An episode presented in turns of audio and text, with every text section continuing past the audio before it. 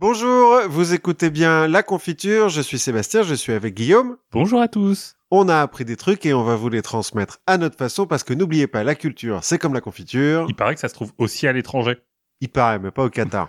c'est interdit. ça marche pas la confiture euh, au Qatar? Je- Non, je pense que ça doit. Il y a de l'alcool. Non, il y a pas d'alcool. non, je sais pas. J'avais envie. On n'a Euh, pas la Coupe voilà. du Monde avant euh, d'appuyer sur Rec et donc comme on regarde pas, on sait pas. Voilà, on ne sait pas ce qui se passe. On ne sait pas ce qui se passe. Mais euh, de quoi allons-nous parler aujourd'hui, Guillaume? Alors aujourd'hui, bah, on va aller en Angleterre, Tout à fait. puisqu'on va parler de Cromwell. Mhm.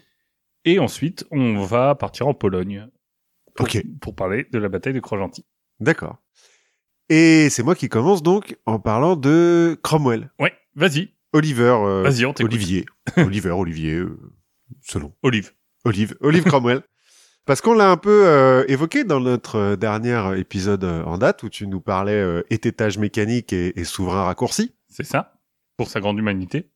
Cromwell, oui. bah oui, parce qu'entre autres, il est célèbre pour avoir euh, provoqué la décollation de Charles Ier. Mais la décollation manuelle, artisanale. Artisanal, à la hache. Voilà. Parce que c'est pas l'épée. En Angleterre, c'est à la hache. Bon. Et personnellement, moi, j'ai un, un souvenir un peu vague, mais de mes cours de collège, je pense, où on nous a parlé de, de la première révolution anglaise. Oui. et de la donc décapitation de Charles Ier, d'Olivier Cromwell, tout ça. Et euh, je me suis toujours posé la question de pourquoi est-ce qu'on fait tout un plat de la Révolution française et anglaise et américaine, mais pas de celle-là. Parce que finalement, euh, bon bah Ouais, ouais. ils ont fait- tout fait 100 ans avant nous. quoi. oui, voilà. Le- L'habeas corpus, le... Ouais, aussi en plus. euh, et puis ils ont ils ont buté leur roi quoi. Mais c'était dans les Tudors, non? Alors c'est pas un Tudor, euh, Charles Ier, c'est un. Stuart. Non, il n'y avait pas le début de Cromwell. Il y a pas... Alors c'est parce qu'il y a un autre Cromwell. D'accord. Parce que je me Thomas. souviens, de- voilà, je me souviens d'un Cromwell dans les Tudors. Ouais, bon. Et je, me, on- suis- et je me suis tout le temps posé la question, genre, est-ce que c'est lui, est-ce que c'est pas lui Et- Non, non, non. Il y a, Parce qu'il y a ce Cromwell-là dans les Tudors, il fait quand même euh, exécuter des gens. Oui, puis il finit, euh, il finit raccourci aussi. Ouais. Mais euh, non, non, Thomas Cromwell, bah on, on va voir. C'est un ancêtre d'eux. Donc on, on pourrait penser que cette histoire de, de problème de révolution là, c'est du pur euh, chauvinisme Oui. finalement, parce que tout ce que font les Anglais, bah euh, c'est toujours un peu ridicule par rapport à- aux actes glorieux de de, De la France. voilà. De la France éternelle. de la France éternelle. Mais euh, quand on met un peu les choses à plat, même euh, dans la perfide Albion, en fait, la- en Angleterre, ils parlent pas de révolution à ce moment-là, ils parlent de guerre civile. Mhm. Bon, ils acceptent qu'ils ont buté un roi, mais c'est pas le premier non plus, donc bon, Voilà. oui, il y a le, le mec des rois maudits, euh, Édouard. euh, Il y a rien, Édouard. Euh, Il y en a plusieurs qui se font assassiner, parce que Richard III aussi se fait Oui. assassiner. Il y a une Marie qui se fait euh, raccourcir aussi. Marie Stuart. Ouais, je crois. Enfin bon, euh, Oui. tuer des rois, ça leur arrive. Ouais, je pense qu'en France aussi, hein, ça, doit, ça a dû nous arriver. euh, mais on- bah, y a, oui. Henri IV, il se fait assassiner, par exemple. Oui. Mais bon, euh, voilà, il y y a quand même une question qui se pose. On pourrait se dire aussi que c'est lié euh, à l'innovation technique dont, dont tu nous as parlé, la guillotine, euh, par rapport euh, à la hache. Mais en fait, à part euh, la roue, l'imprimerie et, euh, bon, évidemment, le robot mixeur, euh, les inventions n'ont pas non plus euh, bouleversé euh, le monde. Le nan aussi. Le, le cheese nut, oui, bah, bon, ça, c'est- Babour. c'est bon, mais c'est c'est une invention, disons que c'est pas très technique non plus. Et donc, en, en, en commençant euh, ces recherches sur Cromwell, j'avais encore cette question en tête. Et je pense avoir trouvé un début d'explication euh, grâce euh, à la personnalité de Cromwell. Attachante, je crois, le terme est. Ouais, on peut dire, on, on peut dire ça. Bon, mais avant de rentrer dans les aventures d'Olivier, euh, Tu crois qu'il avait mis ça sur son profil Tinder, genre attachante Euh, je suis pas sûr que... Parce que bon, il y a quand même très très puritain euh, Cromwell. On va voir. Mais bon, commençons par euh, planter un peu le décor. Donc on est euh, en Angleterre, au début du XVIIe siècle, hein, quand euh, le petit Olivier fait ses premiers pas, parce qu'il est né en 1599, donc euh, Oui. voilà. Et à l'époque, le trône est occupé par Jacques VI et Ier d'Angleterre et d'Écosse, qui est le premier souverain de la dynastie Stuart puisque les Tudors euh, se sont arrêtés euh, avec Élisabeth I, qui a jamais eu d'enfant. Bon, du coup, c'est un peu le bordel, il y a un peu des problèmes de, de succession. euh. Jacques, euh, il récupère le trône en tant que descendant d'Henri VII, alors le premier euh, Tudor, mais euh, c'est pas vraiment un Tudor, parce qu'il il vient, il est roi d'Écosse, en fait, avant d'être Oui. roi d'Angleterre. Et en fait, pour les Anglais, bah, c'est un peu un étranger, quoi. Puisque c'est un Écossais. Oui, c'est un Écossais. Ça n'a rien à voir. voilà, ça n'a rien à voir. Et comme il y a d'autres prétendants au trône, bon, bah, c'est le bordel, quoi. Mais c'est aussi le bordel religieusement, enfin même surtout euh, religieusement, parce que en 1531, Henri VIII a envoyé chier le pape en fait pour pouvoir euh, divorcer de sa première Voilà. femme et en épouse une deuxième. Ça valait le coup parce qu'il est resté longtemps avec la deuxième. et puis il l'a fait, il l'a fait raccourcir aussi. Puis pas très longtemps avec la troisième non plus. D'ailleurs, c'est en partie Oui. pour ça que Thomas Cromwell, euh, l'ancêtre de Olivier, s'est fait raccourcir lui aussi. Bon, mais en fait, ce qui est important, c'est qu'en envoyant chier le pape, bah, de fait, il crée l'Église d'Angleterre, l'Église anglicane. Sauf qu'au début, bah, euh, euh, ils savent pas trop quoi en faire, quoi. Ils disent juste, bon, bah, on n'est plus catholique. Mais Henri VIII, il a, euh, il a d'autres choses à foutre. Ouais. Il a des femmes à gérer. voilà, même s'il est un peu versé en théologie, apparemment, ils en voient peu. Comme on est un peu au moment de la réforme et tout, bah, il y a les protestants qui font, eh, bon, peut-être, euh, nous, on a des idées. Si vous voulez euh, tout refaire du sol au plafond, on a des idées. Et donc, en fait, euh, à la mort d'Henri VIII en 1547, bah, l'église anglicane, elle est organisée euh, un peu, mais Ouais. vite fait. C'est le successeur d'Henri VIII, c'est sa fille Marie, qui, euh, alors déjà, est mariée avec le roi d'Espagne, Philippe II, très catholique, euh, tout ça. Mhm. Et puis Marie, en fait, on finit par l'appeler Bloody Mary, parce que les protestants l'aiment pas trop. Donc elle les crame pas mal. Enfin, ou elle les fait saigner, quoi. En tout cas, euh, c'est encore un petit peu le foutoir. Bon, cela dit, euh, c'est un peu partout. Hein. euh, La Saint-Barthélemy, c'est en 1572, c'est au même moment, quoi. Oui. Donc bon, on, on bute beaucoup de, de protestants euh, à l'époque. Et du coup, on se flagelle après. Et du coup, après, voilà, on se flagelle. Et puis finalement, ah bah non, tu vois, elle, elle meurt d'une mauvaise grippe. Donc c'est pas celle-là qui a été euh, décapitée, mais il y a une Marie qui a été décapitée. C'est donc euh, Élisabeth I qui euh, monte sur le trône. Mhm. Babette, pour le coup, elle est hyper protestante, donc elle fait de l'église anglicane une église protestante. Mais à qui il reste un clergé Jacques, lui, Jacques euh, donc 6 et 1, il a été baptisé catholique à sa naissance. Mais comme Londres vaut bien une messe aussi, Oui. Il n'y a pas que Paris. voilà. Si on lui dit que pour être roi, il faut être protestant, il dit ouais, bah ok. Finalement, euh, c'est pas très grave.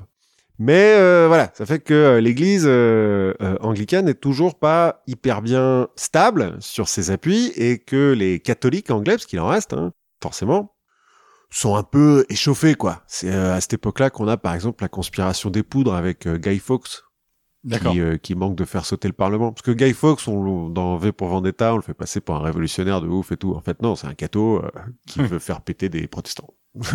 Écoute, il faut passer le premier voile de et, et aller au fond, du... séparer l'homme du catholique. c'est ça. Ah bah, il s'est bien fait séparer euh, le corps de la tête aussi, euh, Guy Fawkes. Bah, il est pas tout seul, hein. C'est une conspiration. Ils sont beaucoup. Il y a des nobles et tout. Enfin bon. Pour ceux qui voient pas, euh, Guy Fawkes euh, pensait à Anonymous. Oui aussi, voilà. Euh, bah, c'est le masque dans, dans V pour Vendetta là qui est repris et tout. Bon après forcément après la, la conspiration des poudres, il vaut mieux pas être catholique euh, en Angleterre. Hein. T'as une petite tendance à te faire tabasser pour rien, ce qui calme les choses. Hein, généralement, Oui, quand tout le monde recommence à être d'accord et que tu as une, un ordre très violent. Bon. Je- voilà, généralement très bien. Et donc dans l'Église anglicane, eh ben on se met à euh, se séparer le plus possible des- de l'Église catholique et donc à enlever un petit peu des rites catholiques. Et les protestants, bah, euh, regagnent du poil de la bête. Et donc c'est dans cette euh, ambiance sympathique et, euh, et calme et, Et apaisé, apaisée, voilà, tout à fait, bienveillante. bienveillante, que Olivier Cromwell naît. Olivier Cromwell de son vrai nom, Olivier Williams. D'accord. Parce qu'en fait, l'arrière-arrière-grand-père d'Olivier, Morgan William, Morgan Ap Williams, parce qu'en fait, il est euh, gallois. D'accord. Il peut, hein. Ça arrive à des gens bien. Bon, il est brasseur aussi. voilà. Mais a- ce Il n'y a pas type-là, de corrélation. ce type-là a épousé au début du XVIe siècle Catherine Cromwell, sœur de Thomas Cromwell, lui-même premier ministre, enfin ministre en chef d'Henri VIII. Finalement, si tu as le choix entre brasseur et enfin descendant de brasseur et descendant de premier ministre, Voilà, c'est ça. Mais en fait, c'est même plus. C'est c'est le premier, tu vois, euh, Morgan William, parce qu'il est un peu woke et tout. euh, bah, il décide de prendre le, le nom de sa femme. d'accord. Et d'ailleurs, tous ses descendants après prendront aussi le nom de, de leur euh, aïeul. D'accord. Effectivement. Alors peut-être que c'est un rapport avec le fait qu'être euh, descendant de ministre, c'est mieux que descendant de brasseur. Moi, je préfère penser qu'ils sont un peu woke. oui, c'est ça. euh, voilà. C'est un mouvement de libération. C'est ça. Ils sont féministes en fait dans l'âme. Ouais. tu vois. Olivier donc naît dans une relative aisance, hein, parce que Thomas Cromwell il a fait croquer quand même hein, quand il était ministre, euh, sa famille. Et euh, donc ce- ça, la famille de d'Olivier fait partie de la gentry. Alors la gentry, euh, en gros, c'est des euh, gens qui euh, possèdent des terres et les louent à des euh, paysans. Des rentiers, quoi. Voilà, c'est ça. c'est un peu là où j'allais en venir, c'est que du coup, ils ne bossent pas. Et euh, en Angleterre, on appelle ça des gentlemen. Mais ils sont pas nobles. Oui. Tu vois. Ils ont pas de titre. Alors certains, mais euh, bon, là, en l'occurrence, les, les Cromwell, non. Bon, après, euh, on n'a pas beaucoup d'infos sur les 40 premières années de la vie de Oliver Cromwell. On sait pas grand-chose. On sait qu'il a étudié à Cambridge, mais qu'il a Ok. pas eu son diplôme parce que son père est mort. Parce qu'il était euh, bourré euh, Non, non, non, son père est mort, du coup il est rentré euh, s'occuper de... de... de sa mère. Ouais, s'occu- s'occuper de sa rente, en fait.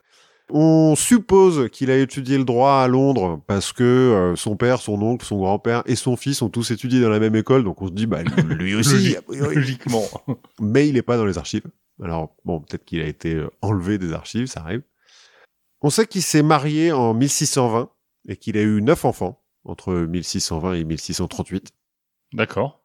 Prolifique. Prolifique. Et il n'y en a qu'un seul qui est mort. Enfin, sa, sa femme a eu neuf enfants. Oui.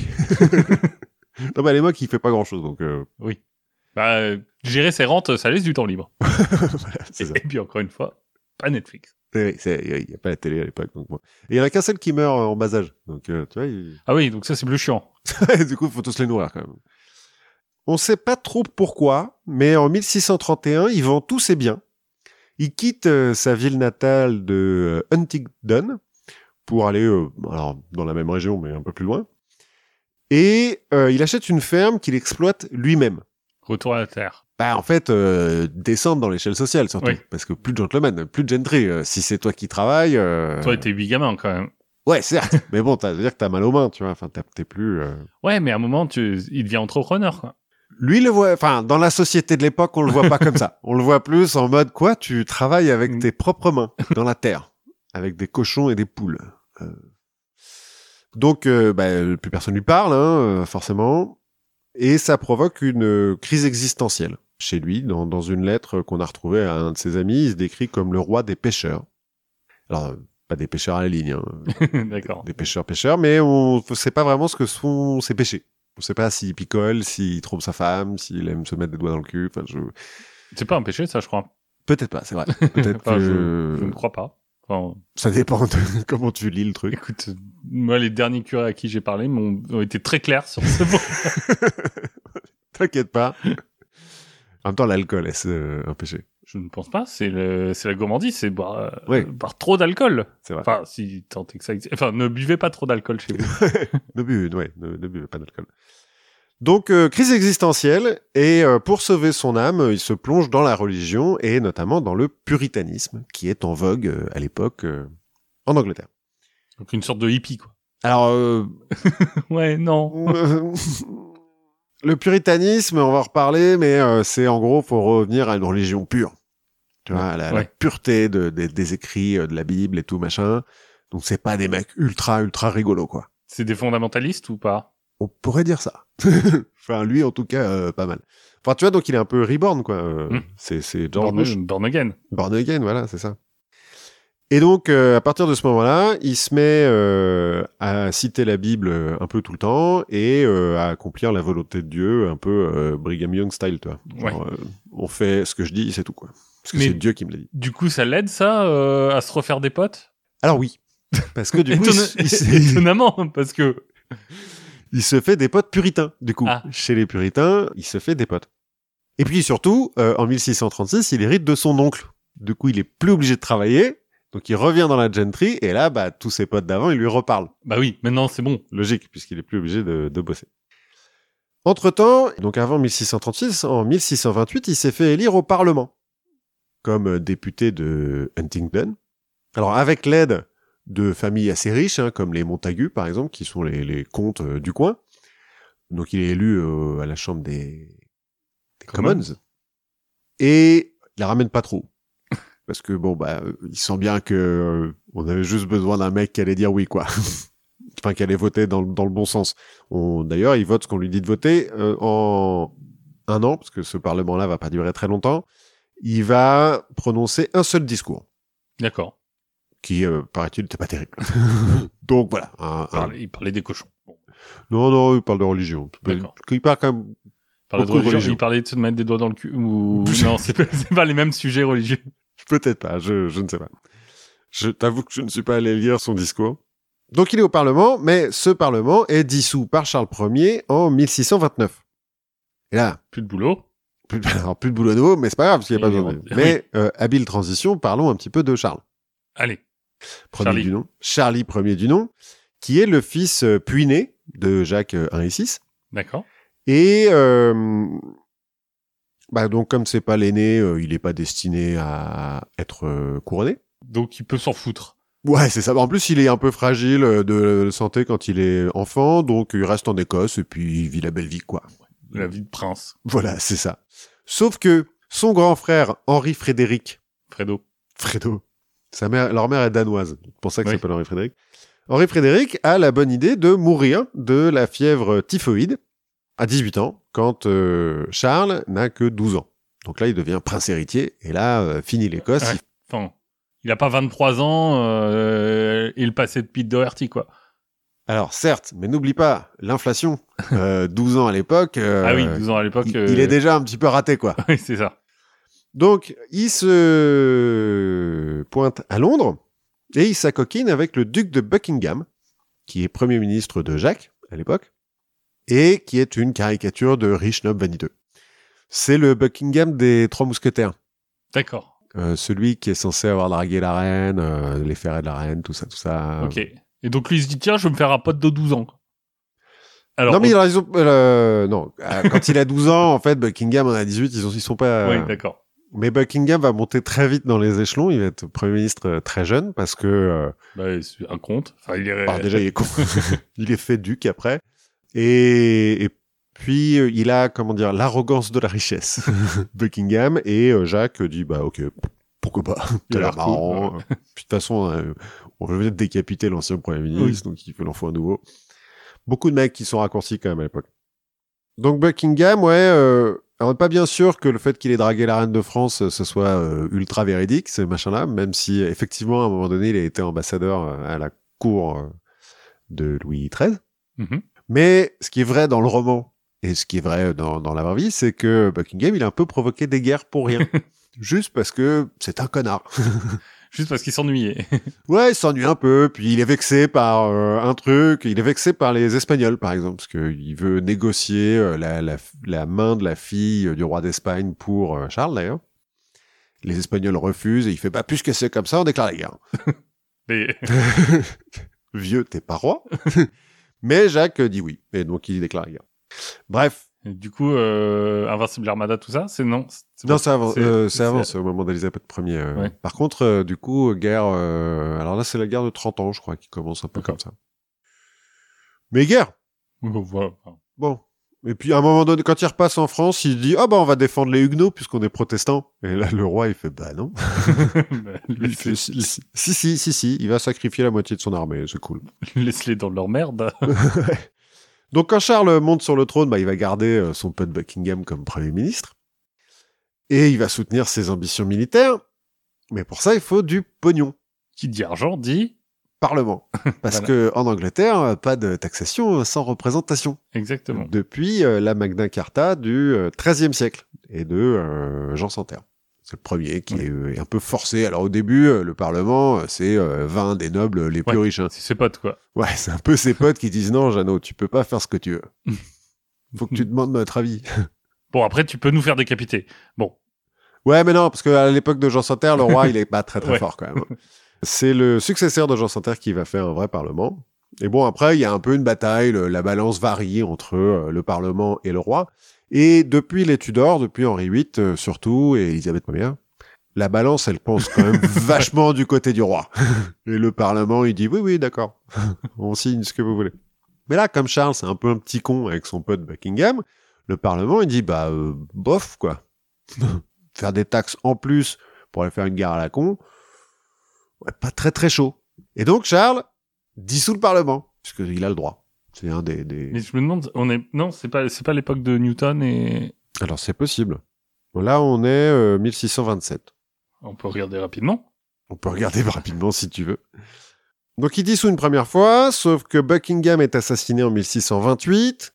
Charles euh, le prend un petit peu mal, mais il se dit, euh, allez, euh, pour la, la- la mémoire de mon pote, eh ben, on va continuer les guerres qu'il a provoquées. Et il reconvoque le Parlement. Ouais, c'est plus 1700 euh, Newton? Newton, ouais. Ouais, donc euh, on est un peu avant. Il reconvoque le Parlement, Charles, pour lever des taxes.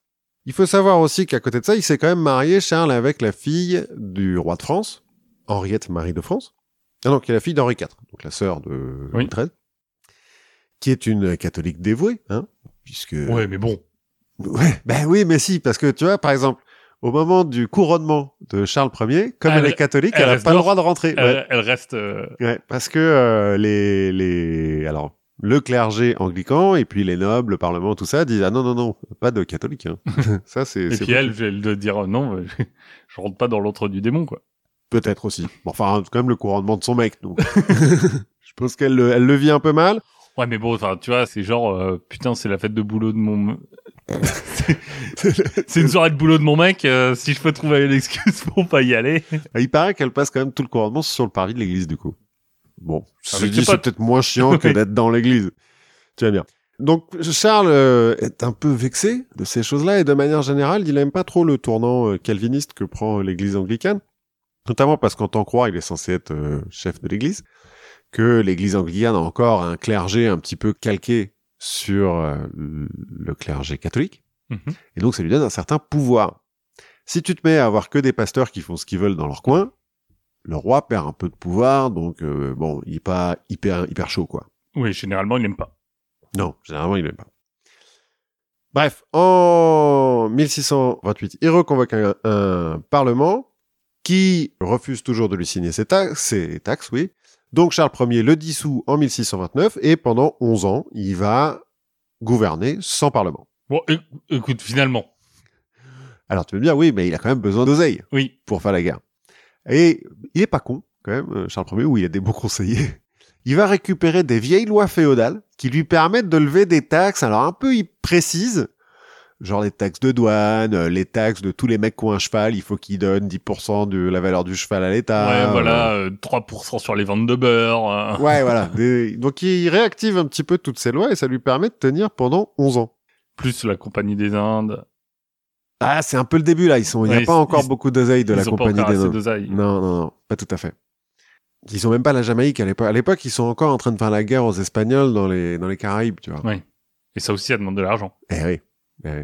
Surtout que, il y a des, des conseillers de Charles qui lui ont dit, ben, on va faire des batailles navales, ça coûte moins cher, on a déjà plein de bateaux, c'est cool. Et Charles, il dit, non, non, non, on attaque, euh, On les prend les batailles ports. rangées et tout. euh.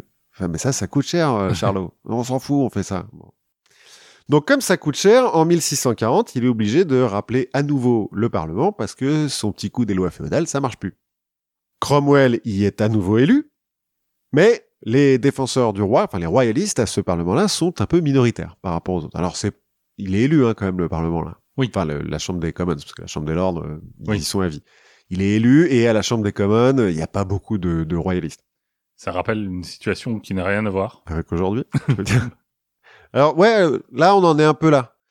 Et donc, euh, comme ça passe pas, bah, au bout de trois semaines, il va redissoudre euh, ce Parlement. 49-3. Non, il dissout. Il dissout le Parlement. euh, on appelle ça le short parliament, du coup, le Parlement court, parce que trois semaines. bon. Sauf que bah, ça n'a toujours pas réglé ses problèmes de thunes. Non. Et qu'il y a toujours la guerre. Donc, il est obligé de reconvoquer un Parlement à la fin de 1640. En gros, six mois plus tard. quoi. Revotez les gens. Revoter. Alors, j'ai pas compris s'il y avait de nouveau un vote ou si c'était les mêmes. Ah si, il y a de nouveau un vote parce qu'en fait, la balance penche encore Oui. plus vers les anti-royalistes. Mais sauf que cette fois-ci, le Parlement dit non, non, non, non, non.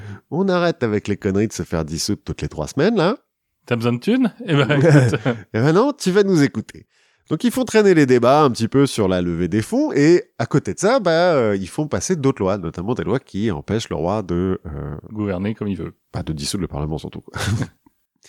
et puis, parce que Charles et Labo euh, se comportaient un petit peu en, en- en tyran, Enfin, c'est Mhm. comme ça qu'on va d'ailleurs le, le- on va l'appeler tyran plus tard, en autocrate, il a quand même des ministres. Et ce Parlement-là n'est pas, ils sont pas encore dans, euh, on va, on va tuer le roi. Ils sont dans, bon, on va trouver des coupables à tout ce qui se passe là, et donc ils mettent en accusation tous les ministres et les, les chefs d'état-major de Charles Ier. Voilà. Il y en a euh, quelques-uns qui se font De raccourcir. façon euh, très rationnelle. Oui. Tout ça dure deux ans, quand même. On appelle ça le Long Parliament. Parce que pendant deux ans, ils siègent, les mecs. Bon, ils sortent de temps en temps, mais voilà. Et pendant ces deux ans, Cromwell, euh, bon, il fait partie des, des parlementaristes, hein, pas Mhm. dans, dans le camp des, des parlementaires plutôt que de celui du roi. Bah, une fois qu'il est, euh, Oui, mais en fait, au sein du Parlement, après, on va appeler donc les royalistes et les parlementaristes, ceux qui sont pour le roi, ceux qui sont pour le, le Parlement, la République, tout ça, tout ça, quoi. En fait, lui, euh, son, son principal euh, cheval de bataille au Parlement, c'est le puritanisme. Hein, lui, il veut lui il parle de Bible. Ouais, lui, c'est Bible, Bible les doigts dans le cul. Le reste, Ouais. les taxes, tout ça, euh, il s'en fout. Lui, c'est euh, puritain. Et plus particulièrement les indépendants, parce que donc en fait puritain c'est un peu un, un terme euh, chapeau Mhm. pour tous les euh, protestants un petit peu euh, rigoriste. rigoristes. Et donc parmi les, les, les puritains, ils purent euh, tout ça, tout ça, mais surtout que chaque congrégation fasse comme elle veut. Pas de clergé, euh, pas de hiérarchie euh, pyramidale, tout ça. Chaque- chacun avec son dieu. Chacun avec son dieu et son pasteur quand même. Ouais, Bon. quand même. Bon, il faut quand même un petit guide. mais euh, un peu à l'américaine, quoi, tu vois. Ouais.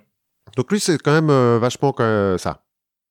Et euh, il a un groupe avec lui, enfin, il est pas tout seul hein, non plus. Ils ont un groupe d'indépendants, donc religieux. mais alors, cela, dit, les indépendants sont quand même du, du coup un peu euh, tolérants par rapport. Alors, ils aiment pas les catholiques, hein. Mais en revanche, euh, bon, les autres euh, branches du, du protestantisme, ils sont ok. Bon, si vous voulez. Tant que vous faites votre truc dans votre coin et qu'il n'y a Et- pas de clergé, et- ça va. Et qu'on nous oblige pas à faire Voilà. des choses qu'on veut pas. Ça va. Par exemple. Enfin bref. Non, mais de toute façon, ils ont, eux, ils reçoivent directement leurs ordres Oui. de Dieu. Donc, enfin, en fait, c'est même pas ça. C'est pas comme les Mormons, tu vois. C'est pas qu'ils reçoivent leurs ordres de Dieu. C'est qu'ils sont persuadés de que tout ce qu'ils font, c'est la volonté de Dieu. D'accord. Et que, en fait, eux, c'est euh, le bras armé de Dieu, quoi, si tu veux. Donc, c'est pratique. Oui, ça, bah, ça justifie Ça beaucoup de choses. pas mal de choses, effectivement. Bref, le Parlement siège, les ministres se font raccourcir euh, Régulièrement. régulièrement, et Charles commence à C'est du remaniement un peu musclé. C'est du remaniement un peu musclé. À côté de ça, ils font passer, bah, à ce moment-là, euh, l'ABS corpus, par exemple. Mhm. Maintenant qu'ils ont fait passer la loi qui empêche euh, de, de se faire dissoudre, bah, ils font un peu ce qu'ils veulent. Donc l'habeas corpus, juste en quelques mots, c'est En gros, c'est pour éviter l'arbitraire euh, du roi. C'est-à-dire que tu ne peux pas, euh, logiquement, emprisonner quelqu'un avant son procès. Et avant qu'il y ait des vraies charges contre lui. En très, très euh, résumé. hein. Surtout qu'à l'époque, il y a quand même des, des exceptions. Il y a des mecs, euh, bon. Ouais, bon, euh, écoute, lui, il a l'air juif. Ouais, c'est un peu ça. Mais donc, c'est le- les fondements du système légal anglo-saxon. Voilà, c'est ça. Alors, euh, c'est c'est pas une totale nouveauté. C'est-à-dire qu'il y avait déjà eu des trucs un petit peu avant, notamment au moment de la Magna Carta, là. Mais euh, c'était surtout pour les nobles. Là, le Parlement, euh, avec l'habeas corpus de, de cette époque-là, il dit non, c'est pour tout le monde.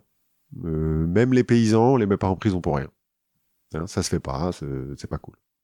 Pendant ce temps, vu que c'est un peu le foutoir, les catholiques irlandais se rebellent. Ils en profitent, hein, contre les protestants. Et comme ils se rebellent contre les protestants, les protestants irlandais étant plutôt parlementaristes, bah, ils se mettent du côté du roi, qui euh, a été baptisé catholique finalement. Oui. Donc euh, ils le voient un petit peu comme euh, quelque chose. Du coup, le roi se dit, eh, mais, mais j'ai des mecs avec moi, en fait. Le roi se dit, j'ai des mecs avec moi, et les parlementaires se disent, oula, non, mais alors là, ça va pas le faire. hein. Déjà qu'on est en train de, de, de raccourcir des types, là, si euh, en plus il y a les catholiques qui s'y mettent, attention. Ça va être trop le bordel. Donc ils ont une petite tendance à se radicaliser. Charles Ier essaye de faire arrêter les leaders euh, protestants, enfin les leaders parlementaristes du Parlement. Il va rentrer dans le Parlement avec des mousquetaires et tout. Ah, euh, euh, limite, ouais. Pour arrêter euh, les leaders qui euh, avaient été euh, renseignés avant, donc se sont barrés. Les autres parlementaires disent euh, mais dis donc, c'est ce bordel T'as pas Charlot, t'as pas le droit d'entrer. Euh, Normalement, euh, c'est comme les vampires, non Tu Ouais, c'est ça. le roi il se dissout quand il rentre dans le parlement. Puis surtout quand tu rentres avec des mousquetaires, c'est pas cool, quoi. C'est la première et dernière fois qu'un roi rentrera de force dans le Parlement pour rien, finalement, puisqu'il n'arrive pas à arrêter les mecs qu'il était venu arrêter. Ça tend un petit peu les choses. Et euh, donc les parlementaires euh, se mettent à rédiger des, des grandes... Enfin, l'équivalent de la Déclaration des droits de l'homme ou de la Bill of Rights. Alors là, en l'occurrence, les 19 propositions. Enfin bon.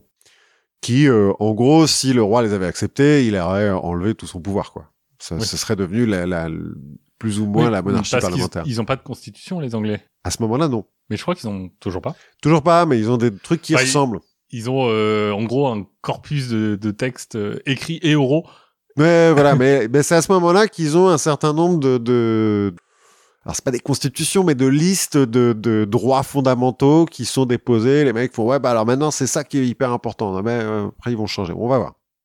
Bref, les choses se tendent un peu plus. Le Parlement se prépare à lever une armée pour contraindre le roi parce qu'ils sentent bien que ça va finir comme ça. Ce qui va bien arranger les choses d'un point de vue financier. Ouais, mais alors eux, ils ont le droit de, de, de Oui. lever des taxes puisque c'est Oui. eux qui lèvent les taxes. Le roi bah, quitte Londres parce qu'il sent bien que ça sent un petit peu le, le, le purin là quand même. Il va vers le nord de l'Angleterre et l'Écosse où il lève lui aussi une armée grâce au soutien de, de, de quelques nobles du coin et des Écossais qui se disent bah euh, Eh, on va taper des Anglais. ok cool. Ils se sont réconciliés donc euh, c'est cool on va les taper les Anglais. Et c'est le début de la première guerre civile anglaise. En fait, moi, j'en compte une bonne demi-douzaine déjà. Ouais. Euh, Avant, on a déjà parlé de l'anarchie euh, au XIIe siècle, la guerre des roses, c'est un peu une guerre civile quand Ouais. même. La guerre, euh, même euh, même Guillaume le Conquérant. Non, c'est enfin. C'est Ouais, un envahisseur, ouais, c'est un envahisseur. Mais, euh, mais tu vois, l'anarchie, c'est, Oui. ses descendants juste après. Richard III, il y a vaguement, euh, bon. Oui. Donc, euh, mais bon, eux, ils appellent ça la première guerre civile anglaise. Et c'est là que Cromwell prend son envol. Ah, l'albatros déploie ses ailes. C'est ça. Parce que il a aucune expérience militaire. Il a fait partie de la milice du coin de, De Huntington. Ouais, c'est ça, donc la police, quoi, tu vois. Mais euh, c'est tout, il s'est monté à cheval, mais voilà. Mais il est chaud, il est, euh, il est convaincu par ses idées de parlementaire. Et puis, il fait la volonté divine, donc euh, Oui. il peut pas perdre. Il y a rien qui peut se passer. Voilà. Et il lève, enfin, il recrute un régiment de cavalerie dans le Cambridgeshire, donc euh, le coin où il est élu. Ce régiment, on va les appeler les, les Ironside. Alors, j'ai pas bien compris pourquoi, parce que je crois qu'on n'est pas bien sûr de, de pourquoi. pourquoi. Si c'est un rapport avec leur casque ou un rapport à d'autres trucs, bon. Toujours est-il les Ironside. Et il va en prendre la tête, lui-même. Genre, il est colonel du, du régiment et tout. euh, ok, euh, c'est cool. Et là, il a deux idées qui sont révolutionnaires hein, pour l'époque et qui vont faire euh, le succès de son régiment. D'abord, il engage presque uniquement que des puritains et des indépendants surtout. Comme ça, ils sont tous d'accord. et ça, C'est pas mal pour le moral des troupes, hein, cela dit. c'est mieux. Et Des, comme des, des régiments de fanatiques, euh, finalement. euh, c'est ça, surtout qu'il va les galvaniser à grand renfort de, de citations voilà, bibliques. bon, parfois, euh, c'est un peu dur à arrêter. c'est un peu le problème. Mais euh, du coup, les mecs sont hyper chauds. Mais surtout, il va nommer comme officier, il va nommer ses officiers en fonction de leur mérite et de leur capacité. Révolutionnaire. oui, Parce que jusqu'à présent, dans l'armée anglaise, les officiers, c'est des nobles. voilà. C'est en fonction de ta noblesse. c'est ça, de ta naissance. Et euh, tu peux avoir le charisme d'un faisan euh, consanguin, c'est pas grave, t'es quand même colonel. Ben, ça marche moins bien quand il faut mener les troupes euh, à la guerre. Alors que quand t'as des mecs que tu mets officiers parce qu'ils sont des bons meneurs d'hommes, parce qu'ils écoutent bien les citations de la Bible, et que c'est des bons soldats, eh ben, bizarrement, ton régiment est vachement plus efficace. Et d'ailleurs, ça marche. Hein Ouais, ça, ça marche surtout parce que c'est la volonté de Dieu. oui, peut-être. peut-être. On va lui reprocher hein, cette histoire. Il y a un, euh, un de ses supérieurs qui est un noble, donc du coup, Oui. qui dit, mais attendez, euh, qu'est-ce que c'est ce bordel là Euh, Les mecs, ils sont même pas gentlemen. euh. Des Et- pays, des pays qui sont officiers, C'est ça, Cromwell, il va lui dire, bah, c'est-à-dire que ça marche. ça va. Alors, un, ça marche. Et puis deux, moi, je préfère toujours des mecs qui sont efficaces plutôt qu'un type qui s'appelle comte de trucs euh, bidules, mais euh, quand il saigne du nez, il meurt parce qu'il est consanguin. tu vois. Donc bon. À la première grosse bataille à laquelle ils vont participer, la bataille de Marston Moor, les Ironside vont mettre en déroute la cavalerie royaliste. Et surtout, une fois qu'ils ont fait ça, au lieu de faire comme la cavalerie royaliste qui euh, bah, poursuit euh, les mecs euh, qui s'enfuient pour leur piquer leur bourse euh, et leur armure, ils restent en formation. Parce qu'ils ont des bons officiers. Mm. Et du coup, ils prennent à revers l'infanterie royaliste et ils massacrent tout le monde. C'est ce qu'on leur a demandé de faire. Oui. Ah, c'est la volonté de Dieu. c'est la volonté de Dieu. Donc, euh, ça se fait. Et grosse victoire des parlementaristes à Marston Moor.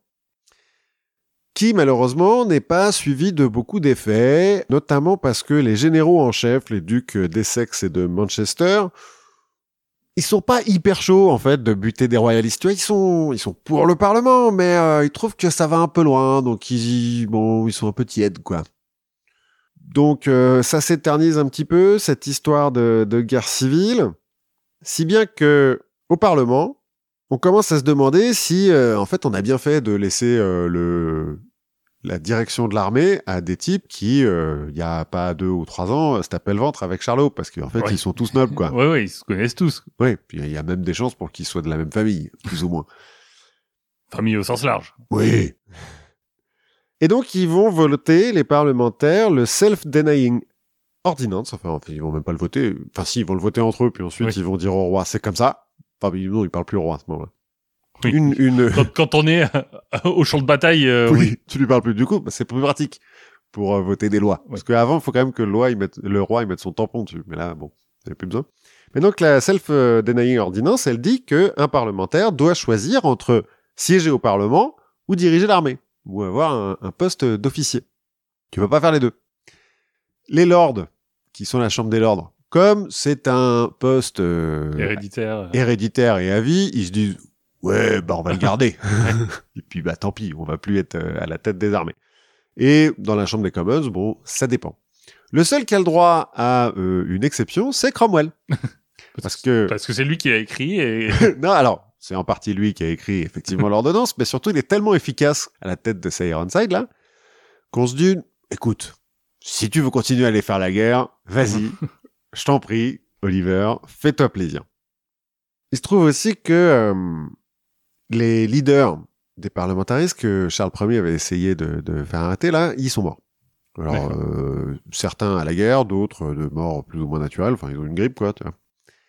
Et donc euh, il y a moins de leaders et Cromwell ça le permet de, de monter un petit peu euh, dans voilà, les c'est échelons. le, c'est le roulement démocratique euh, qu'on voit à la Révolution aussi. Quoi. Oui c'est ça un petit peu.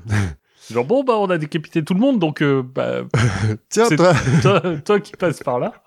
tu vas être, euh, bah, c'est un, peu ce qui se passe.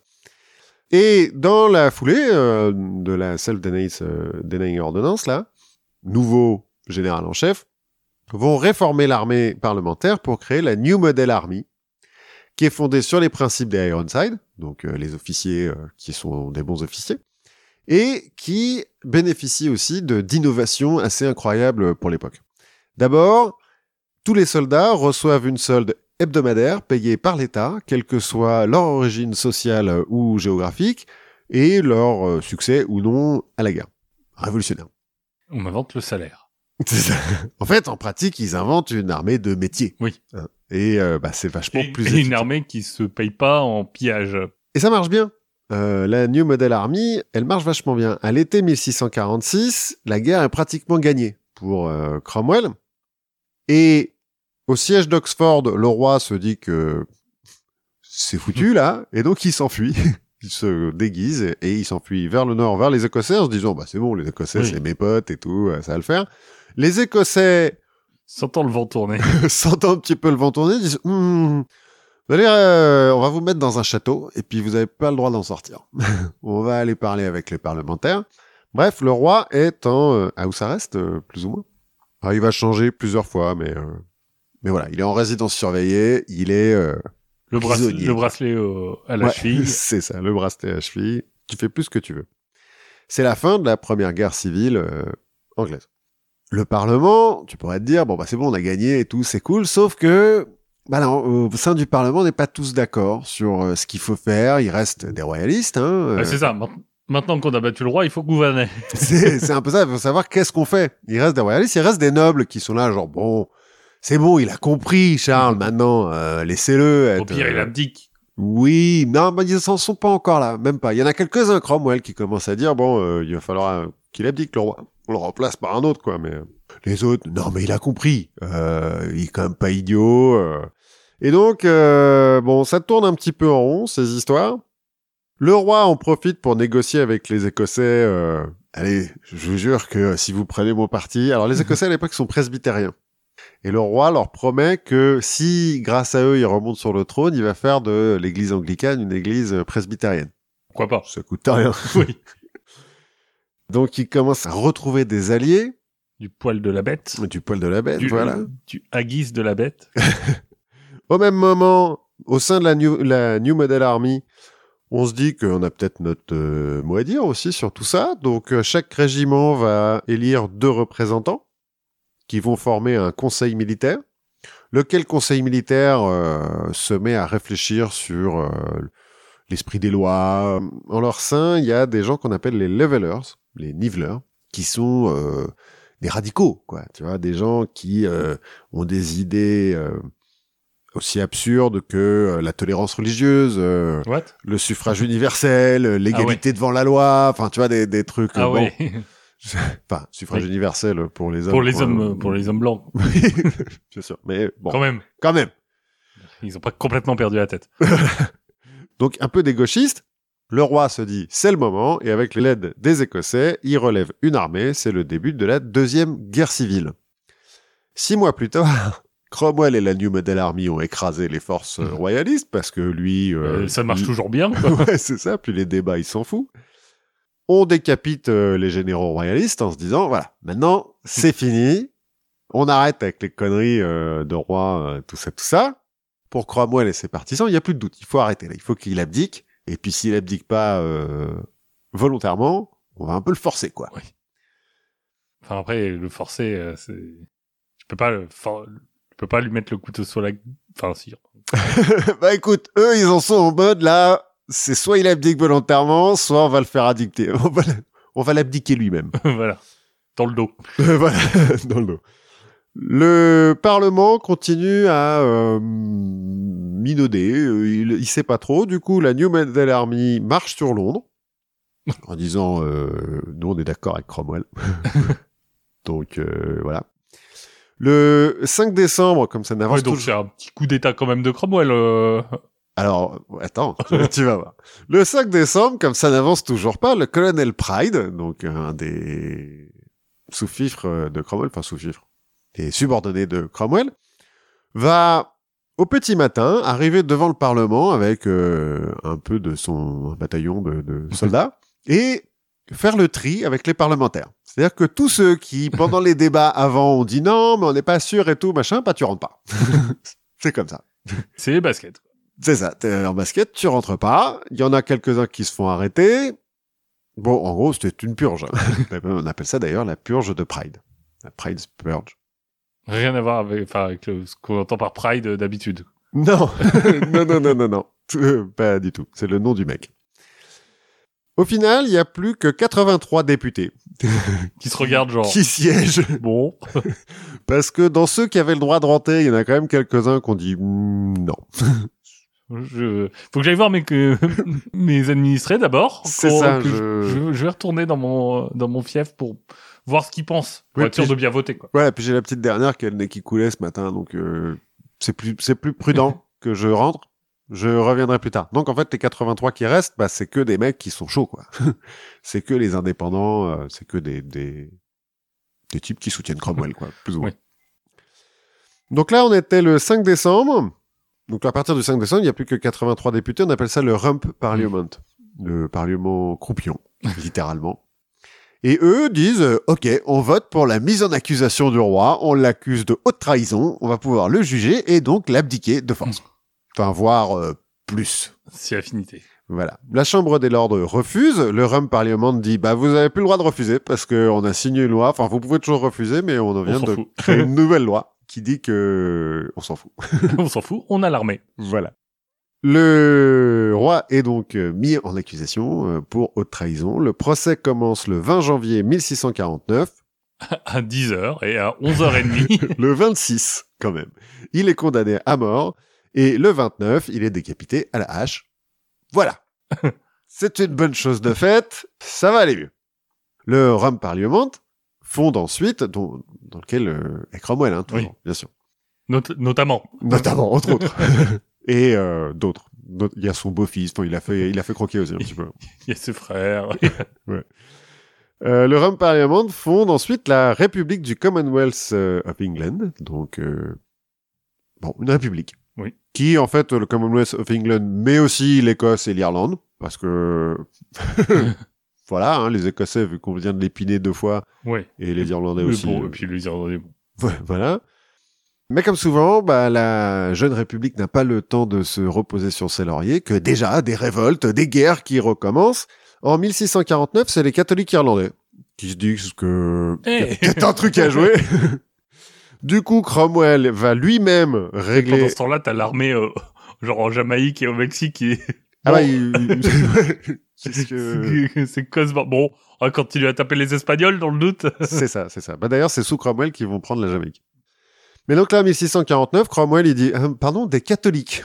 Laissez-moi faire, j'y vais. Il prend la New Mod- Model Army, il débarque en Irlande, en un an, plus ou moins. Old il, My Bûcher. voilà, il écrase la rébellion, notamment avec quelques massacres. À la base, il veut prendre les ports. Au début, Oui. pour pouvoir, euh, bah, pour que la Model Army, euh, ça marche, il faut quand même euh, de, bah, la nourrir, par exemple. La logistique. La logistique, voilà, merci. Il y a un des ports qui se rebelle, bah, il va tuer, euh, je crois que c'est euh, 60 ou 70% de la population. En disant, non mais attendez, euh, je massacre pas n'importe qui, hein, c'est que des, cathos d'abord. c'est les catholiques. Ça compte Ah. pas. Déjà, c'est des catholiques, ça compte pas vraiment. Et ensuite, tous les mecs que j'ai tués ou fait tuer, C'est la, volonté- c'est la volonté de Dieu. c'est la volonté de Dieu. Non, mais c'était des, des rebelles. Euh, Il y a un moment donné, les rebelles, euh, voilà, Ouais. hein, il faut s'en débarrasser, quoi. Des terroristes. C'est des terroristes. Les Irlandais sont encore un petit peu euh, chafouins par rapport à ça. Parce qu'il a une autre technique aussi, c'est qui, euh, alors, pique les récoltes ou fait cramer les greniers, ce qui provoque quelques famines. Ouais. Il y a eu des famines en Irlande. Quelques-unes. Un petit peu. Il n'y a pas encore de patates. Enfin, si, peut-être, remarque, 1600 et quelques. Mais euh, bon, voilà. Quelques familles. Et ils sont un peu chafouins, les Irlandais, euh, à propos de, de Cromwell. Bon. En 1650, il rentre en Angleterre, donc, puisque, voilà, hein, le, le gros du travail est fait. Il laisse euh, son beau-fils, mais, mais le gros du travail est vrai. Et il se tourne vers les Écossais, qui euh, se disent encore une fois, bon, il y a peut-être un truc à faire, qui viennent de couronner Charles II, le fils de, Ouais, de bah, à un Charles moment, il, faut un autre- il faut un roi quand même. Bah, euh, pour Cromwell, non, ils ont fondé une république, donc euh, voilà. Mais les, les Écossais, ils aiment bien. Ça empêche Euh, pas une république d'avoir un. C'est Enfin, vrai. Enfin, non, non, non, Non, ouais. c'est une monarchie parlementaire, c'est pas pareil. Mais les Écossais, ils aiment bien. C'est le, tu vois, ils vont comme le ça. peuvent- ouais, c'est le folklore. Puis ils peuvent vendre des tasses avec la tête Mm. du mec dessus et tout, c'est pas mal. Donc, ils proclament euh, Charles II roi. Cromwell, bah euh, même chose, hein, il y va et puis euh, il fait la guerre. Et puis comme il est bon la guerre, bah il la gagne. Mais euh, comme c'est pas des catholiques, il les massacre pas. Il, juste, il les tue. Bah, il tue les soldats, quoi. Oui. Mais il gagne les batailles, mais c'est tout. Et, Et donc, euh, euh, ça a pas l'air d'être un prénom qui porte immensément chance au roi euh, Charles. Non, c'est pas fou. c'est pas fou. Alors, cela dit, Charles II s'en sort, parce qu'il Oui. s'enfuit. Notamment en France. Il va vivre une partie de sa vie en France.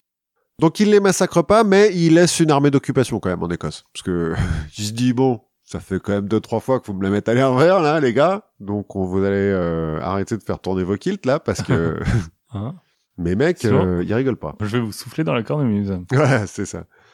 De retour à Londres, donc en 1651, Cromwell découvre que le Rome Parliament est à nouveau divisé entre les levelers qui en veulent toujours plus, comme euh, tous les gauchistes, Hein, tu donnes ça, ils prennent ça, quoi. voilà, c'est ça, et les cinquièmes monarchistes qui, alors, ne sont pas des royalistes. En fait, euh, eux attendent le retour de Jésus pour euh, le royaume de Dieu sur Oui. terre et tout. Enfin, c'est des millénaristes euh, pur jus, quoi. Les mecs, ils sont là genre, t'inquiète, c'est bon, on a eu le truc, il arrive dans deux semaines. Et c'est le moment où tu te dis mon pays va dans la bonne direction. quand, quand ton parlement. C'est ça. Et en, en gros, donc, euh, les cinq monarchistes, là, eux, ils veulent mettre en place une théocratie, quoi. Alors, ce qui en soit, Comparé à avant, bon. ce qu'en soit, on pourrait se dire que Cromwell, ça le gêne pas trop, parce qu'il continue à citer euh, la Bible euh, tout le temps, mais non, parce que lui, il est indépendant. Il est quand même un peu strict sur euh, la façon Ouais. dont il faut croire, et euh, la théocratie, ça lui va pas. Donc, en 1653, après deux ans de débat, Cromwell va au Parlement avec 40 mousquetaires, lui aussi, et le dissout de force. Les mecs disent, bon, ok. ok, Ah, il ne regarde pas genre, ah, il y a plus que 30 parlementaires. Bah alors, euh, non, non. Non, non, celui- celui-là, il est dissous. Il est remplacé euh, par un autre parlement, le Barebone Parliament, du nom de, de son leader, Raymond Barebone, qui est un parlement des saints, parce que en fait, il n'y a plus que des indépendants, que des puritains dedans. C'est les seuls qui ont le droit de se présenter, je crois. Donc euh, Cromwell se dit bon bah ça va aller mieux. Oui. Mais non, surprise, ils arrivent toujours pas à se mettre d'accord et euh, six mois plus tard, ils s'autodissous. non, bah on n'y arrive pas. Ça, c'est les écolos, en fait. C'est un peu, ouais. Du coup, le conseil militaire de la New Model Army se dit, bah attendez les gars, on va vous montrer comment ça se passe, comment on fait les choses bien. Il rédige le Instrument of Government, qui va servir de constitution au Commonwealth, enfin, en fait, au protectorat du Commonwealth, parce que la New Model Army va aller voir Cromwell et lui dire, écoute, tu veux pas être Lord Protecteur Ça serait pas mal, non? C'est classe quand même comme titre, Lord un- Protecteur. Ouais, c'est un peu classe. Et Oliver, il dit, bon, allez, ok, d'accord, je me dévoue. euh, C'est bien pour vous faire plaisir. Voilà, c'est ça. Et donc, il est nommé Lord Protecteur du Commonwealth le 16 décembre 1653. Du coup, nouveau parlement quand même, hein, parce que donc euh, le Les Rump, non, le Bourbon parle. Non, les l'instrument of government, euh, ça dit qu'il faut un parlement. Donc nouveau parlement qui à nouveau euh, donc Cromwell va le dissoudre en janvier 1655. Disons que c'est c'est pour votre bien, c'est pour vous protéger. vous inquiétez pas, je suis Lord Protecteur, je vous protège. Et il va euh, mettre en place ce qu'on peut appeler une dictature militaire, hein, finalement, parce que euh, il gère le pays avec la New Model Army.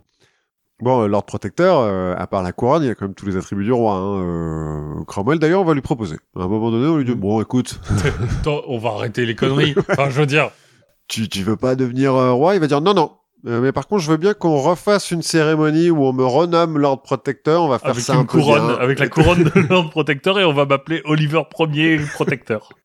Alors, il signe Oliver P. Comme Charles, mais enfin les, les rois de Charles R, Ouais. Elisabeth R. Non, non, il va alors pas la couronne, euh, ni le l'orbe, mais Oui. euh, il a tout le reste. D'accord. Mais non, l'ordre protecteur.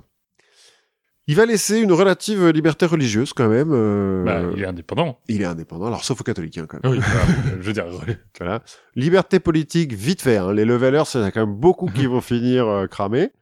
Mais bon, voilà. Heureusement, malheureusement, je ne sais pas. En 1658, il chope la malaria. Et il refuse de se soigner à la quinine parce que ça a été découvert par un catholique. par un jésuite. il dit non, c'est un truc de catholique, ils veulent ma mort et tout. Et il meurt. euh, c'était le bon temps, on avait encore des jésuites. On en reparlera. Ah ouais? Ok. Il meurt, mais qu'il avait eu le temps de nommer son fils Richard comme successeur, sauf que Richard, bah, euh, il est pas fanatique, euh, il a pas gagné plein de batailles, et donc il fait, bah, c'est un peu dur en fait d'être Lord Protecteur, donc il va euh, démissionner assez vite. En mai 1659, le Long Parliament se réunit à nouveau, modifie le- ce qui leur sert de constitution, qui n'est effectivement pas une constitution, mais bon, le modifie, afin de restaurer la, mo- la monarchie et de rappeler Charles II. Qui était tranquille à Paris. ouais, alors je sais plus si à Paris ou en Hollande à l'époque, mais enfin bon, il se la coule douce, et on le rappelle, on lui fait, hé, viens, on a besoin d'un roi. Il va falloir bosser.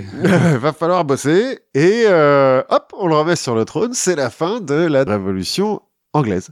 On va garder quand même, le Parlement va garder un petit peu plus de pouvoir qu'avant. Charles II, pas con, va pas non plus euh, faire trop trop Oui. de vagues pendant son règne. Il va, c'est pour lui qu'on va créer le cavalier King Charles, dont il est très très fan. Enfin non, il l'invente pas, mais il, est très très fan, il en a plein. Donc euh, voilà. Ouais, c'est comme la rose Marie-Antoinette. La rose Marie-Antoinette. Enfin, ou la rose, euh, tu sais, quand on donne des noms Ah oui. de roses. Oui, un petit peu. Mais bon, là, en l'occurrence, il y en avait quand même plein euh, autour de lui. Il y aura une deuxième révolution. c'est moche. C'est un peu moche, ouais, comme chien, mais bon. Ah, à l'époque, ils sont pas pareils parce qu'ils ont pas de nez plat. Ah. Euh, le nez plat, ça viendra plus loin. À l'époque, c'est juste des petits. Euh... D'accord, ils ont pas le, le nez plat et les yeux, et les yeux globuleux. non, pas encore. Après, on les fera euh, baiser entre eux, puis voilà. Il y aura une deuxième révolution 28 ans plus tard, qui verra le couronnement de Guillaume d'Orange et le début de la vraie monarchie constitutionnelle telle qu'on la connaît. euh, Enfin, pas tout à fait. Il y a quand même des changements entre euh, le XVIIe siècle et le XXe siècle en Angleterre, Oui. 21e siècle. Tu peux. Mais euh, c'est à partir de moment-là qu'un premier ministre, etc. Donc on a plus ou moins répondu à ma question existentielle en fait. C'est que euh, bah, la révolution anglaise, elle a quand même pas énormément d'impact sur Oui, le, peuple. un, c'est un détail de l'histoire. Ah, on va pas dire que c'est un détail de l'histoire, surtout quand on est irlandais par exemple. Oui. Mais ça vient pas, c'est pas un grassroots euh, movement quoi. Tu vois, Ouais. c'est le Au peuple. contraire de, au contraire de la Révolution française. non, mais bon, au moins la Révolution française, ils ont réussi à, à emmener les foules, quoi. Ouais. Là, la foule, euh, bon, elle galère un petit peu. Et puis, euh, en fait, elle tourne court hyper vite. Et Cromwell, c'est pas Napoléon non plus, donc euh, voilà. Il meurt trop vite, peut-être. Peut-être qu'il meurt trop vite. C'est ça, c'est le problème des grands hommes. C'est peut-être le problème des grands hommes. En tout cas, Cromwell est la preuve que l'on peut n'avoir pratiquement rien fait avant 40 ans et quand même marquer l'histoire. Voilà. Donc moi, ça me rassure. Personnellement, qui vient d'avoir 38 ans, euh, ça me rassure. Eh ben écoute, euh, moi je voulais partir sur un point un petit peu différent parce que je suis parti d'un constat qui est finalement assez simple, mais un constat accablant. Ça fait quand même longtemps qu'on n'a pas parlé de nazis. C'est vrai. C'est vrai. Et euh, je me dis, bah, il est temps de revenir un peu à ceux qui finalement ne nous déçoivent que rarement. Aussi. Et d'aborder une anecdote qui est un peu semblable à celle que tu nous avais racontée pendant l'épisode 25. Si, bah, c'est le 7 février 2020. Ouais, oui, oui, oui, bien sûr, bien sûr. Tu te souviens pas quand la cavalerie a chargé des bateaux? Si, effectivement, pendant euh, la- les guerres révolutionnaires. Et ben voilà, si je te dis euh, nazi, si je te dis charge de cavalerie, Alors, je savais même pas qu'ils avaient des cavaleries. euh, alors en l'occurrence, c'est- eux qui se font charger plutôt. Parce que on va parler de charge de cavalerie contre des panzers. Hmm. J'espère que ça marche aussi bien contre les bateaux. Alors, comme tu le sais, le 1er septembre 1939, après moult provocations de leurs euh, belliqueux ennemis, les Allemands se voient forcés d'envahir la Pologne. bien sûr, bien sûr. Pas le choix. Fiers d'eux dans leurs uniformes bien taillés, ils affichent surtout une vraie supériorité militaire. Ouais, je crois que la Pologne à l'époque. euh, La preuve flagrante pour l'historien du Reich, c'est que quand ces blindés fondent sur Krojanty, qui est un village euh, à la frontière, bah, seul un groupe de cavaliers polonais peuvent s'y opposer et chargent désespérément les panzers. Chaud quand même, les mecs. Voilà. Bah, moi, c'est une, une image, tu vois, qui a été assez enfoncée dans mon esprit finalement. euh, Le, cette histoire de charge de, enfin, de polonais qui résistent euh, à cheval contre des panzers. J'ai ça en tête, je ne sais pas pourquoi, mais depuis mes premiers cours sur la Seconde Guerre mondiale. Et en fait, il semblerait que l'histoire soit un peu plus compliquée que. que juste des Polonais qui font. Advienne Allez. que pourra. Donc je me suis dit, ça vaut le coup de regarder un petit peu tout ça et, et cette histoire euh, précisément. Bon, d'abord, on va admettre quelque chose. En 39, l'armée polonaise, c'est pas la super forme. J'avoue, elle euh, possède des chars, cela dit. Bon, euh, pas beaucoup, un millier, Ah, quand même. soit quatre fois moins que les Allemands, Mhm. mais c'est quand même la neuvième puissance en termes de de- d'unités blindées motorisées euh, du monde. Ouais. Ouais, Enfin, alors, il y, y en a pas beaucoup, hein, cela dit. euh. c'est ça, c'est qu'on est quand même à une époque où l'Angleterre c'est la moitié du monde et la France euh, l'autre moitié quoi. Ouais, alors à cette époque-là, euh, oh, si, tu, si on veut parler blindés, les Oui, champions, France- c'est les soviétiques. Hein. Ouais. ils en ont 10 000, je crois, des, des, des blindés à ce moment-là. Mais bon, ils vont pas intervenir bizarrement en septembre 39. Oui, c'est bizarre. À leur décharge, le commandement se dit que bah, de toute façon, les blindés, ça sert pas à grand-chose, puisque nos routes sont toutes pourries. Donc ils vont s'embourber. Donc ils Donc- vont. Donc, à quoi ça sert? Finalement, les routes sont tellement pourries que la cavalerie et euh, l'artillerie montée sont plus efficaces. À la différence de la route des, des routes des nazis qui elles sont. Et les autoroutes, les fameuses, les fameuses autoroutes des naz- de- d'Hitler, oui. En revanche, des chevaux, ça, ils en ont. Oui. Bah, Bah, si tu veux, la cavalerie, ça représente 10% de leurs troupes. pas mal. Par exemple, chez les nazis, c'est 2%. Alors donc les nazis ont quand même une cavalerie. Ah bah oui, parce qu'à l'époque, tu fais pas tout en camion, en train. Enfin, le, le cheval, ça reste un moyen de logistique euh, qui est hyper intéressant. Hmm. C'est même en Europe la dernière cavalerie qui est euh, stratégiquement autonome. Ah ouais. C'est-à-dire que t'as un général de cavalerie euh, qui a ses galons et qui est à l'état-major. Et euh, donc elle va se composer de trois types d'armées les chasseurs, les chevaux légers et les lanciers. Ah oui, d'accord. Les mecs ils sont pas encore au lancier. C'est ça. Cool. Et les chasseurs c'est les dragons quoi. C'est les mecs. Ouais. Euh, bon, ce qui est euh, un petit peu à nuancer, tu vois, quand on dit euh, ah les lanciers. Bon, en vrai, quand tu regardes les manuels polonais de 1930, j'ai abondamment fait. Je n'en doute pas. Euh, la règle est assez claire. Hein. La cavalerie se déplace à cheval, mais bon, elle se bat à pied. Ah oui, d'accord. Ouais. Bon. Cela dit, avec une lance contre un panzer, Donc euh, c'est vraiment un moyen d'avoir des unités mobiles qu'on va pouvoir amener où on veut, et puis après ils descendent et, ils- et ils se battent. il charge. Voilà. Non, ils cherchent pas. Ah oui, non, il charge pas. La différence de la cavalerie de Cromwell qui elle a tendance à charger tout le temps. Pourtant, dès l'aube du 1er septembre, près du village de Mokra, donc près de la frontière, euh, on a un régiment de cavalerie et un régiment d'infanterie. Bon, et puis un train blindé aussi, mais Ah, les trains blindés. Vont contenir la quatrième division blindée nazie, qui est elle fière de 300 chars et 200 véhicules blindés. Ah ouais, quand même. Donc c'est la moitié de, des forces motorisées euh, polonaises, hein, quand même. Et le soir, cette euh, division blindée aura perdu 500 hommes et une centaine de chars Ah ouais, quand même. à la cavalerie et à l'infanterie. Surtout que les chars, c'est Panzer, là, donc c'est des Ouais. chars qui sont efficaces, quoi. C'est pas des... Ah ouais, ouais. Mais bizarrement, c'est pas cette bataille-là qu'on retient. Ce qu'on retient, c'est une autre bataille qui a eu lieu le 1er septembre, qui est la bataille de que je, mon, mon polonais est très mauvais. Et là, on a une brigade de lanciers qui reçoit l'ordre de contenir la 20e brigade motorisée, le temps de laisser l'infanterie polonaise se replier et se reconstituer, parce que malgré ces, ces petites victoires ponctuelles, on va pas se mentir, c'est un peu la débâcle. c'est bon. On n'est pas en situation de force. Au cours de leur mission, cette brigade de lanciers va tomber sur un camp d'Allemands au repos. Donc là, ils vont prendre plein d'amphétamines. Donc là, ils vont charger. Oui. Donc ils sont 250, hein, et très vite, ils vont mettre en fuite les envahisseurs qui sont co- complètement pris par surprise. Mais attends, les lanciers, là, ils ont quand même des armes à feu, un peu, quand même. Ou Euh, c'est vraiment des lances. Je crois que c'est encore des, vraiment des lances. Ok, d'accord. C'est chaud, ouais. Enfin, ils, ils doivent avoir quelques armes à feu, hein, mais mais ils ont aussi vraiment des lances. donc ils, ils les mettent en fuite et donc euh, bah ils poursuivent quoi. Mhm. Sauf que poursuite, il se trouve qu'ils n'avaient pas vu, mais en faisant la poursuite, ils tombent nez à nez avec une colonne de blindés qu'ils n'avaient pas vu. Bah oui, mais en même temps, c'est ils sont gris, euh, les Panzer, et comme tout est, un peu gris en Pologne.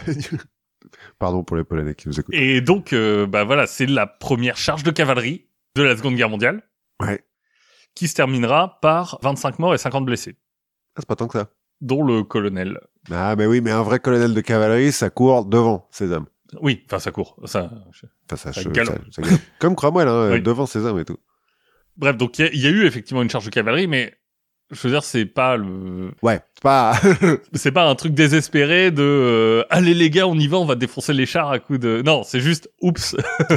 Bon, ils bah, sont on là, bon, on est déjà en train de courir, donc Voilà. Alors, ce qu'il faut retenir, cela dit, c'est que les troupes allemandes vont être ralenties par cette charge et que ça, ils gagneront suffisamment de temps pour que l'infanterie polonaise puisse se réorganiser. Ce qui a permis de sauver la Pologne. Exactement. non mais si tu veux, le général allemand Guderian, qui était en charge de ces blindés, parlera plus tard d'une sorte d'état de choc ressenti par l'état-major allemand. Non mais en se disant merde, attends, Attends, attends là c'est le premier jour de la guerre, nos beaux nos beaux blindés ils se font arrêter par des mecs à cheval. Qu'est-ce qui se passe, là? Qu'est-ce qui se passe? Donc il y a un état de choc, mais cela dit. C'est pas tout à fait l'état d'esprit que va retranscrire la propagande nazie. oui, bizarrement. Parce que très vite, ils vont s'emparer de cette histoire, en fait. les nazis. La propagande nazie. D'abord en, en disant, bah, voilà ce que c'est la guerre. Nous, en, en, en panzer contre des mecs à cheval. Ouais, effectivement. Pour, pour galvaniser un peuple. Ouais. Tu vois, euh, genre, rien ne peut nous arrêter, quoi. Regardez les mecs en face, euh, c'est... Enfin, si tu veux, c'est civilisation, quoi. Mais ouais, c'est ce que j'allais dire. C'est une civilisation quand t'arrives avec ton infanterie mécanisée contre des mecs qui ont encore des légions c'est ça. Ça permet aussi de dépeindre les officiers polonais comme euh, complètement ridicules et incompétents. Hmm. En se disant, mais regardez les mecs, ils sont débiles. ils- Déjà, ils sont à cheval, mais ils chargent quand même contre les panzers. Voilà, ils ont rien compris, on va gagner très facilement. Mhm. Mais ça permet aussi de les caractériser comme des bouchers qui ont rien retenu de la Première Guerre mondiale Ah, et qui vont et sacrifier qui leur disent euh, Euh, rien à foutre, allez-y chargez. C'est con Michel. ouais, mais Ouais, mais on charge- on charge. Mais c'est héroïque. et qui hésitent pas à sacrifier la vie de leurs hommes dans des manœuvres complètement désespérées. Là où le nazi ne sacrifie pas du tout euh, la vie de ses hommes. Ouais, exactement. Mais on notera que ce mythe va perdurer aussi de l'autre côté, en Pologne. Puisqu'on aura, euh, par exemple, Andrzej Wajda qui va sortir euh, Lotna, la dernière charge, en 1959. Donc, qui est un, un film qui exalte le, le courage de ces hommes. Et là, tu vois, on, on part dans l'autre sens, quoi. Le, le Polonais qui sacrifie pour la terre de ses ancêtres, euh, tout est désespéré. mais il- Ouais, malgré la supériorité euh, technologique de l'adversaire, il se bat quand même jusqu'au dernier. Exactement. Même, même quand tout est perdu, il, il mourra les armes à la main. Bon, ce qui est un peu aussi contrebalancé par la propagande soviétique. Qui se dit non Oh, mais attends qui- les Polonais, oh doucement. Voilà, déjà, un, les Polonais doucement sur le nationalisme, mais en plus, ça leur permet de dire, regardez les leaders capitalistes de la Pologne, à l'époque, euh, à quel point ils, ils étaient monstrueux. Ouais, ouais. En bref, cette histoire, finalement, on a bâti beaucoup de, de légendes, de mythes, de, de propagande autour d'un truc, c'est qui est juste un accident, en fait. Ouais, c'est enfin, c'est juste, euh, mec, on n'avait pas vu la colonne de char. quoi. Et en fait, quand tu regardes, quand tu analyses, il y a des historiens qui ont fait une analyse des combats de cette partie de la Seconde Guerre mondiale. C'est catégorique. hein. Jamais aucune charge de cavalerie n'a été lancée de façon délibérée contre des chars. oui parce que c'est con. Bah oui, parce que les, les Polonais, ils sont pas plus cons que les autres. quoi. Ouais, ouais. Puis ils ont fait partie de la Première Guerre mondiale, ils ont vu ce que ça faisait quoi. Exactement. Donc, en résumé, bah, cette image du, du Polonais qui charge le, les tanks euh, allemands, c'est pas complètement faux, mais il y a quand même beaucoup de, beaucoup de trucs derrière, donc euh, méfiez-vous des, ouais. des images d'épinal qui vous restent euh, en tête. Notamment sur les charges de cavalerie. Exactement.